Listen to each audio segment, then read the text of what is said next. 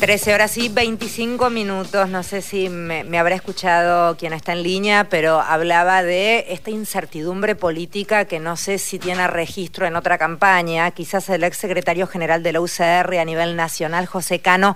Tengo una respuesta. Hola José, gracias por atendernos. Federica Pais te saluda. Hola, ¿cómo te va?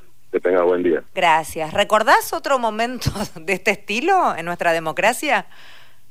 Ah, a ver, ha habido momentos mucho más complejos en términos en términos políticos en estos en estos 40 años de democracia. Creo que, uno puede analizar la situación en general que está viviendo la gente, la situación del país, que nada tiene que ver con, con muchas veces con las discusiones que se están dando eh, con quienes han sido candidatos, los espacios políticos que han competido que han competido en, la, en el último proceso electoral y yo creo que ahí este es el, primer error político que cometemos de, haber participado en una en una contienda electoral con una fórmula que representa un programa, una propuesta de gobierno y que a menos de 24 horas de haber eh, de no haber sido votado por la por la sociedad, por el pueblo y que claramente nos pone en un lugar de, de oposición, en un lugar de consolidar las 10 provincias que gobernamos, el bloque parlamentario tanto en el Senado, en el Congreso que tenemos y los más de 500 municipios, 480 municipios,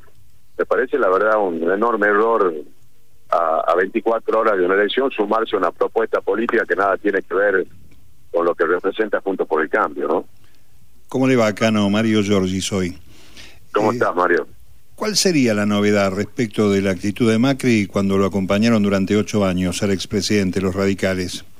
Eh, mira, la, novedad tiene que ver con que, contrariamente a lo que aconteció entre el 2015 y el 2019, donde claramente eh, no fue un gobierno de coalición, sino que fue una coalición parlamentaria, y casualmente esa coalición fue la que le dio continuidad al espacio, a pesar de haber perdido eh, en el 2019.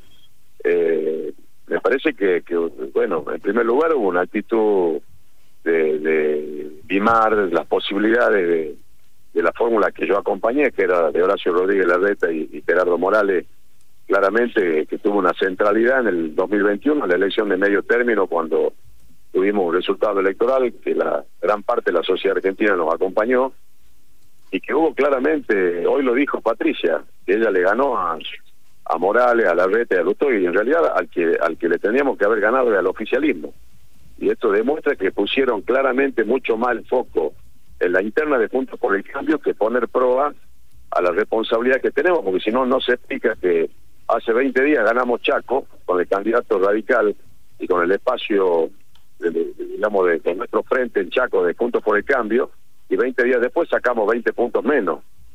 O, sea, está claro que lo que falló fue, o si no hubiésemos ganado Entre Ríos, las provincias que hemos ganado, como el caso el caso también de, de, de, Jujuy, Mendoza, eh, bueno, provincias que eh, San Juan, San Luis.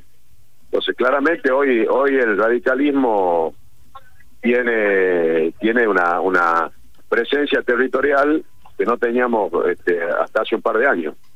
Eh, Entonces, me parece que Macri está hoy en el lugar que él probablemente quiso estar en estos últimos dos años, porque favoreció mucho más a Milei que a Patricia Bullrich. De hecho, generó eh, enojos y encuentros de Patricia Bulli con él eh, en plena campaña cuando él, cuando Patricia hablaba de que Milei no tenía eh, fuerza parlamentaria o presencia parlamentaria, Macri de Estados Unidos decía que este, que junto por el cambio le iba a dar el sustento parlamentario a Milei, este, entre otras cosas, que lo valió que prácticamente sea parte, sea parte del, del proceso electoral por pedido de la, de la propia candidata o que tenga que salir explícitamente acompañarla. Creo que la decisión que él tomó, que pensaba que iba a arrastrar a gran parte junto por el cambio, no fue como él pensó y terminó siendo Patricia vocera de una decisión que tomó Mauricio Macri en una reunión privada que no se sabe explicar muy bien en qué términos o cuál fue el acuerdo y que el propio Petri dijo que llegó a una reunión donde no sabía que estaba mi ley.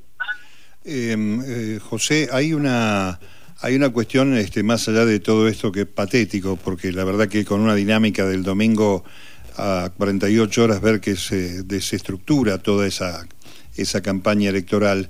Eh, está el tema institucional, ¿no? Esto que está señalando los gobernadores, los intendentes, la representación parlamentaria.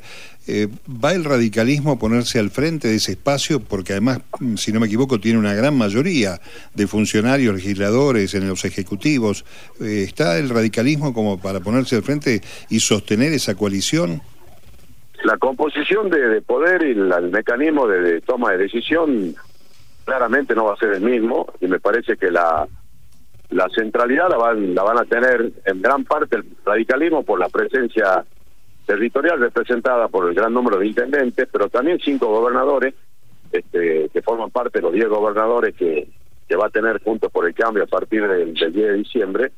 Eh, y me parece que eh, si los diez gobernadores, si la, los bloques parlamentarios, hoy hubo una reunión en el, interbloque del Senado, si eh, la coalición cívica, eh, Confianza Pública con Graciela Ocaña, eh, el peronismo eh, republicano con Pichetto, es decir, el 100% de la representación política de, de Juntos por el Cambio ha tomado una misma posición.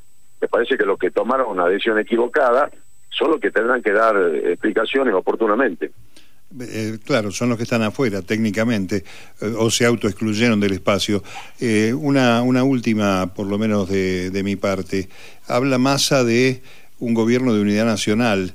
Este, nadie va a pedir este, neutralidad en ese escenario, seguramente, a pesar de que el radicalismo está mm, dando a entender que vote los afiliados o los seguidores lo que quieran. ¿Qué opinión tiene de esa posibilidad de unidad nacional?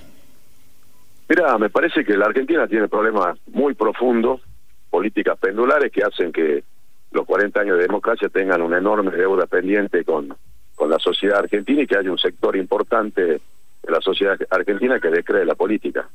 Creo que hoy el momento que estamos atravesando hace eh, fundamental, importante, de, de, suma importancia que ambos candidatos expliciten su propuesta, digan qué van a hacer, muestren su equipo eh, y el radicalismo y todo junto por el cambio va a ser absolutamente orgánico con la decisión que se tomó. Aparte, me parece que arrogarse eh, a esta altura de la democracia, que porque un candidato se ponga a la par de otro, eso o un ex candidato, eso va a significar o va a tener algún impacto electoral de no tener claro ni tener los pies sobre la tierra de lo que está pasando. Te di el ejemplo de Chaco, como podríamos dar otro ejemplo del sentido que votó la gente. Mendoza ganó Cornejo y 20 después este, eh, perdimos tres diputados nacionales.